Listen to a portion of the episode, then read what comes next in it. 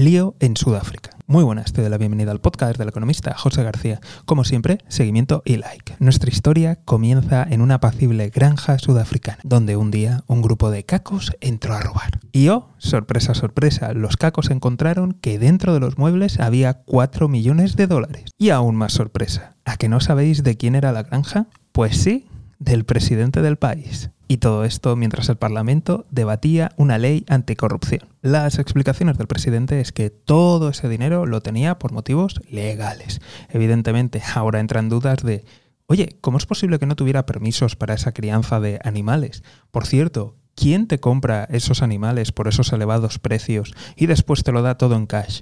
porque ese dinero no lo has guardado en el banco y lo tienes formando parte del mobiliario. En fin, parece que esas cosas que pasan en España de, bueno, me han dejado unos obreros un dinerillo ahí en el altillo, unos cuantos cientos de euros y lingotes de oro, parece que se lo dejó un obrero y esas soluciones de bombero torero no solamente pasan aquí, sino que parece que pasan en todo el mundo. Pero como siempre, turno para ti.